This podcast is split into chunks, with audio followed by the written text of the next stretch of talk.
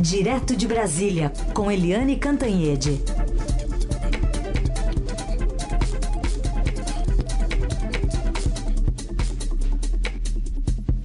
Oi, Eliane, bom dia. Bom dia, Raíssen, Carolina, ouvintes. Oi, Eliane, bom dia. Vamos começar então falando sobre é, os efeitos da, da pandemia, especialmente, mas não só, né, sobre as crianças que de 6 a 7 anos não sabem ler. É um número que cresceu 65%, 66% arredondando, durante esses últimos dois anos ali. E a distribuição é sempre desigual, né? Então, crianças pretas e pardas é, aprenderam menos ainda do que as crianças brancas. Queria te ouvir sobre essa repercussão, né, que chega agora em dados a partir das crianças e da frequência nas escolas. É, isso é uma tragédia, né, gente? É uma tragédia porque as crianças são o nosso futuro. Nós precisamos de crianças escolarizadas, com boa saúde, com boa vacinação, com boas escolas, bons professores, para garantir o futuro do país. E com a pandemia, uh, isso tudo que já era ruim, que continua sendo ruim, que é um problema assim histórico do Brasil, né, piorou mais ainda. Então, esse número aí, né, de as crianças de 6 a 7 anos que não sabem ler e escrever, cresceu 66%. Isso significa que 41% do universo de crianças nessa faixa etária não sabe ler e escrever. É muito triste, né? É, a estimativa é que as crianças que não foram é, alfabetizadas na idade certa, de 6 a 7 anos, repito, aumentou de 1 milhão e 43 é, mil de 2019 para 2 milhões e 39 mil no ano passado. Então, isso é, sabe, dói no coração da gente, porque são crianças que já uh, já saem com prejuízo na largada, já saem para a vida, para a vida profissional, para a vida conjugal, para é, criarem suas famílias e educarem seus filhos em condições de desigualdade. E atenção, né? Como a Carolina falou, o, essa, essa perda ela é, amplia a desigualdade porque entre as crianças mais ricas, né, o aumento foi de 11,4 para 16,6. Olha só, é, a diferença, né? Olha só como é que é desigual. Então, é, é, muito triste tudo isso e a gente viu um silêncio sepulcral do MEC, do Ministério da Educação, ao longo de todo esse tempo, né?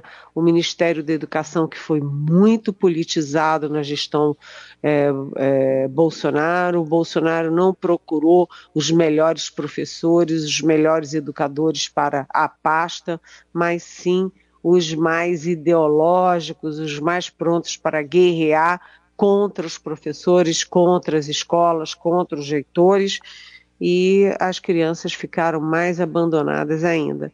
Aliás, o próprio ministro da Educação, que poderia estar sendo elogiado pelo, sabe, pelo comando da situação durante a pandemia, por ter se envolvido, por ter visitado as escolas, por ter discutido com os governadores, por ter discutido uma estratégia é, por ter forçado ali o presidente Bolsonaro a não, é, não vetar a verba para é, trazer a internet para as escolas públicas.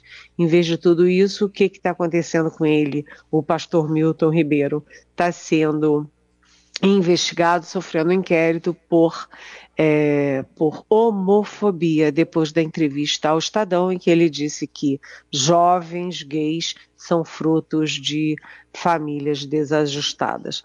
Então, claro que a pandemia é a principal responsável, que as crianças são responsabilidade número um de estados e municípios, mas a estratégia, a coordenação é, é sempre do governo federal. E isso faltou. Né? Então, é muito, é muito triste tudo isso, muito desanimador, mas vamos em frente, né?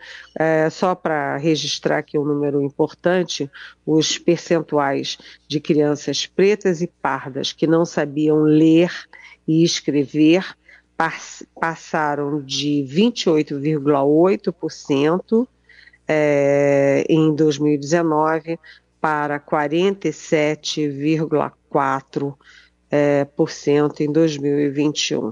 Quase metade das crianças pretas e pardas hoje, em, entre 6 e 7 anos, não sabem escrever. É isso, gente. Terrível. Eliane, vamos falar também, como prometido, do encontro de ontem do presidente Bolsonaro com os ministros Edson Fachin e Alexandre de Moraes. Tinha um general lá também, ex-ministro do presidente Bolsonaro. Mas foi rápido, hein? É, você sabe que foi, é, como eu prometi, né, que ontem a gente prometeu falar sobre isso hoje, eu fui atrás do que aconteceu e foi muito rápido, né? Tem gente que cronometrou o encontro em nove minutos. Eu não consegui confirmar nove, não dá para cavrar nove. Mas então vamos dizer o seguinte: foi menos de 15 minutos. O Alexandre de Moraes e o Edson Fachin chegaram no palácio. É, entregaram o, o, convite para a posse de ambos é, na presidência e na vice-presidência do TSE no dia 22 e foram embora. Aí algumas curiosidades. Primeiro, a reunião anterior do presidente Bolsonaro era com o ministro da Defesa, o general Braga Neto, e os três comandantes militares. Então, o Faquin e o Moraes cruzaram com a turma fardada ali, uma, uh, os dois entrando, os outros saindo, mas segundo eu falei lá no Supremo, uh, foi realmente um, foi um, um, sabe, foi um encontro assim de quem entra e quem sai, o que é muito comum no entra e sai do gabinete presidencial. É, mas o presidente Jair Bolsonaro levou para o encontro, e esses sim permaneceram no encontro, o, tanto o advogado-geral da União quanto o secretário nacional de Justiça, que tem a ver com essa área é, jurídica, né, judicial. E quem deu uma passadinha lá, todo serelepe, foi o senador Flávio Bolsonaro, filho 01 do presidente. Mas isso não foi muito adequado. Por quê? Porque o Flávio Bolsonaro tem um processo no Supremo, que é o processo das rachadinhas. Então, não convinha ter passado lá e muito menos tá, passar serelepe, sorridente, como se fosse íntimo amigo dos dois ministros, coisa que ele não é. Agora, o presidente Bolsonaro foi muito econômico em palavras e não deu a resposta que mais esperada, se ele vai ou não vai à posse. Só lembrando que o Edson Fachin assume no dia 22 a presidência do TSE e fica até setembro. Em setembro ele passa o bastão, passa a presidência para o Alexandre de Moraes, que será o presidente aí da Justiça Eleitoral durante as eleições. Falando em eleições, vamos falar sobre um casamento que está prestes a ser consolidado nessa chapa aí tão comentada entre o ex-presidente Lula e o ex-governador de São Paulo, Geraldo Alckmin. Depende de ainda o partido que uh, o ex-governador vai se filiar ou meio que isso virou um, uma questão menor, Eliane? Isso virou uma questão menor. Na verdade, o, o casamento já está selado. O resto são detalhes. Se a noiva vai de vestido longo ou de vestido curto, o dia que vai ser, a hora, isso é detalhe, porque na verdade está decidido. É muito conveniente para o ex-presidente Lula, porque o ex-presidente Lula sempre disse que, inclusive e principalmente para o PT, para a esquerda do PT, para os aliados de esquerda, que sozinhos, é, encapsulados na esquerda, eles não iam chegar em lugar nenhum. E o projeto dele é ganhar a eleição e governar com, com alguma segurança de governabilidade depois. Então, ele, com a entrada do Alckmin, ele amplia a imagem da candidatura, né, porque ele pega ali o ex tucano Geraldo Alckmin, é, um homem que frequenta a igreja, um homem que tem é, princípios mais conservadores, mais cuidadosos na área de costumes, etc., e que tem um eleitorado que não tem nada de esquerda. Então, para o Lula é muito conveniente, ele amplia o horizonte dele, amplia o escopo da candidatura dele. E para o Alckmin também é muito conveniente, porque o Alckmin, é, depois de ficar é, com menos de 5% na eleição presidencial de 2018, ele estava muito isolado é, no PSDB, né? inclusive porque ele se tornou adversário do hoje principal líder do PSDB em São Paulo, que é o João Dória. Então, ele sem espaço no PSDB, estava sem muito sem rumo para onde vai, fazer o quê, e agora ele tem muita, vamos dizer, holofotes, ele tem aí, ele recupera protagonismo. Basta ver o quanto o Alckmin e o nome do Alckmin apareceram na imprensa, na mídia, nesses últimos meses. Portanto, é um casamento conveniente. Só quem perde muito nisso aí é o PSDB, porque o candidato do PSDB, o Dória, está com 2%, tem uma rejeição muito alta e enfrenta ali um, um risco de estouro da boiada é, no partido. Enquanto isso, o, o presidente Jair Bolsonaro está buscando fortalecer suas, seus flancos mais frágeis, né? os seus principais flancos, que são o Nordeste, né? ele essa semana, como a gente já disse ontem, é, faz um périplo por Pernambuco, Ceará e Rio Grande do Norte, e tem uma pressão do Centrão para ele ampliar ali a interlocução, é melhorar a imagem junto ao eleitorado feminino, onde ele está muito mal. E é por isso que há uma pressão do Central para o Bolsonaro é, fazer, da, fazer da vice, né, os, a, fazer da ministra da Agricultura, Tereza Cristina, a vice dele. Ela é mulher, ela é uh, líder do agronegócio, né, é ministra de uma área importante, fez muito contatos internacionais, pode ajudar aí a candidatura e depois, se o presidente Bolsonaro se reeleger. Agora, como detalhe, Tereza Cristina hoje está é, novamente, pela segunda vez, ela está com Covid. Ainda sobre essa aliança, agora há pouco a gente conversou com o senador Randolfo Rodrigues, ele falava sobre essa aliança entre Lula e Alckmin, dizendo que é uma chapa que prega a reconciliação do Brasil, é uma chapa de união nacional, de pacificação entre setores. Então é um discurso que está sendo absorvido né, também por outros partidos que podem, quem sabe, no futuro se juntar numa, numa federação aí junto com o PT. É, exatamente. O PT tenta fazer uma federação é, com o PV, o PCdoB e o PS, é, PSB de bola, né, o acordo já começou a ser fechado entre PT e PSB por Pernambuco, mas a situação em São Paulo é muito complicada e isso complica né, a disputa ali para quem vai lançar o cabeça de chapa, se o PSB com o Márcio França ou se o PT com o Fernando Haddad. É, eu só queria fazer um registro aqui. É, tem uma ironia histórica nisso, porque o, é, o Randolfo Rodrigues, o senador Randolfo Rodrigues, fala né, que o PT está conseguindo, o Lula e o PT estão conseguindo fazer um movimento de união nacional. Mas é, vamos lembrar que durante toda a sua história o PT só fez união a favor dele próprio PT.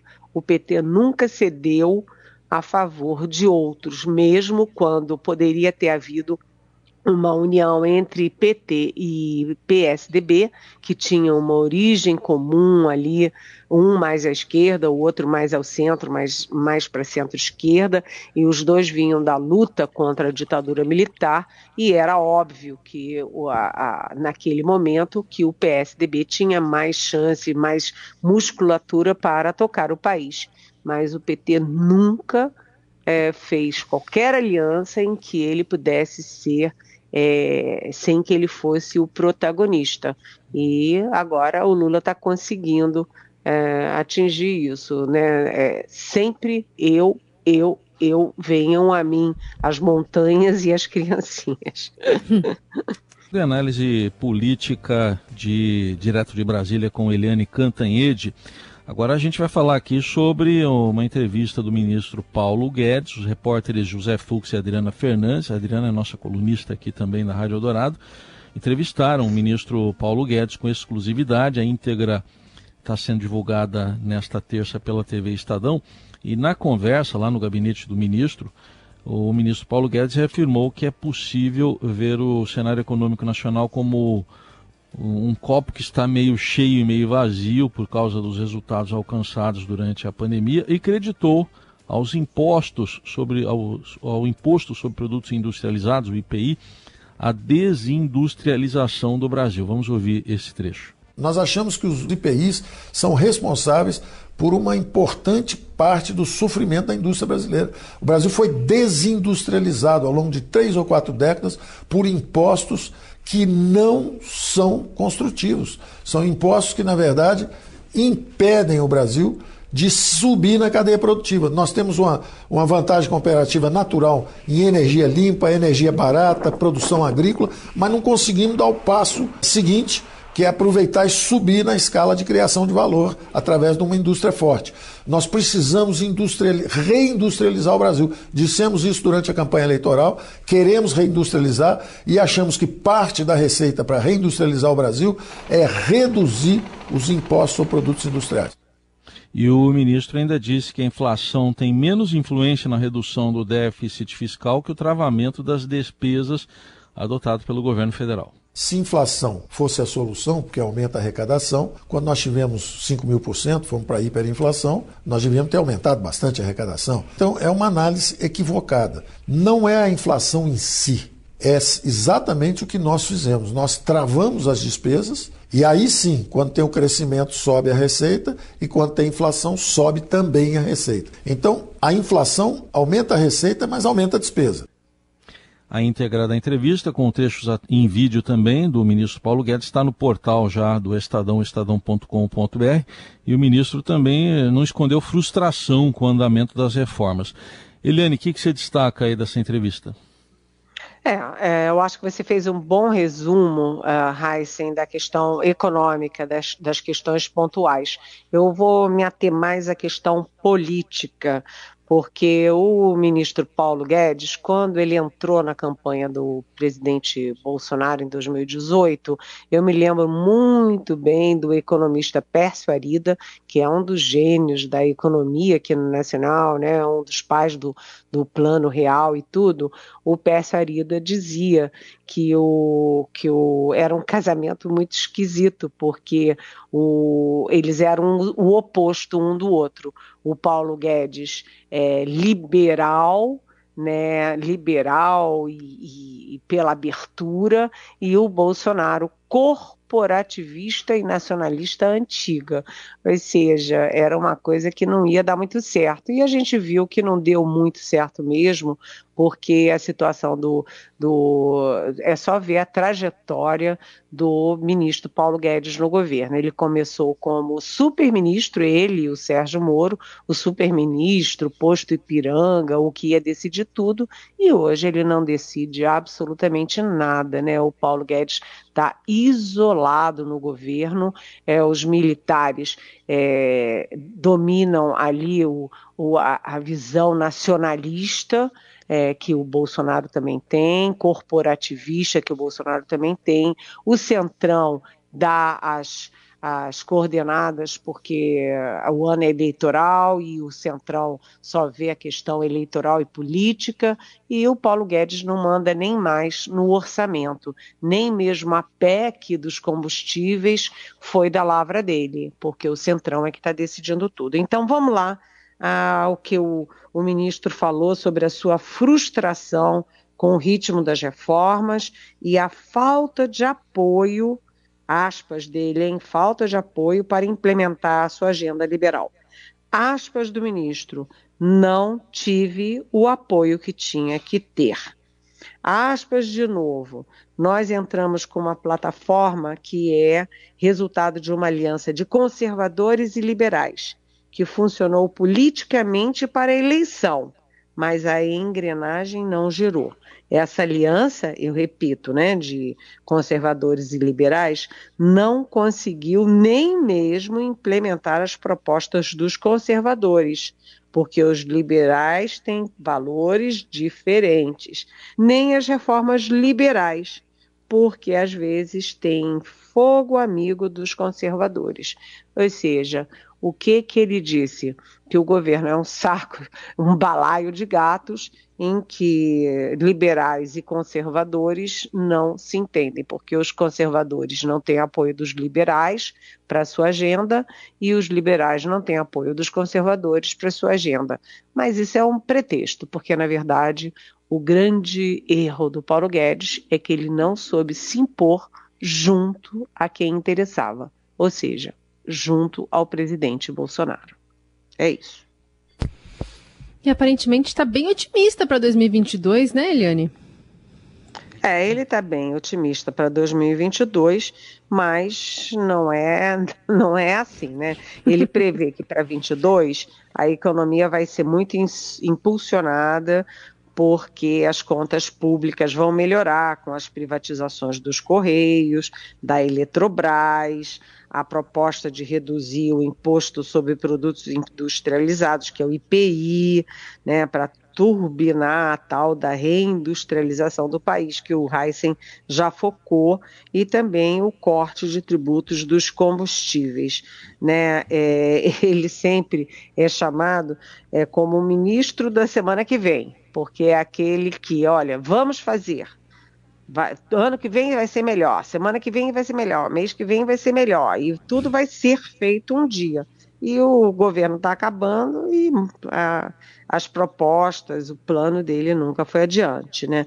Mas ele reclama que há muita militância, falsas narrativas, muita desinformação, falhas de comunicação e desonestidade intelectual, ou seja, a culpa é de todo mundo, né? É, mas é, a coisa não está bem e a, aí 2022 não está bem e 2023 também não tem um horizonte muito bem. Isso é resultado do Bolsonaro? É mas é também resultado da incapacidade do Paulo Guedes de gerir a economia, não é? Eliane, tem uma pergunta aqui da Juliana, ainda sobre a parte econômica, mas também política.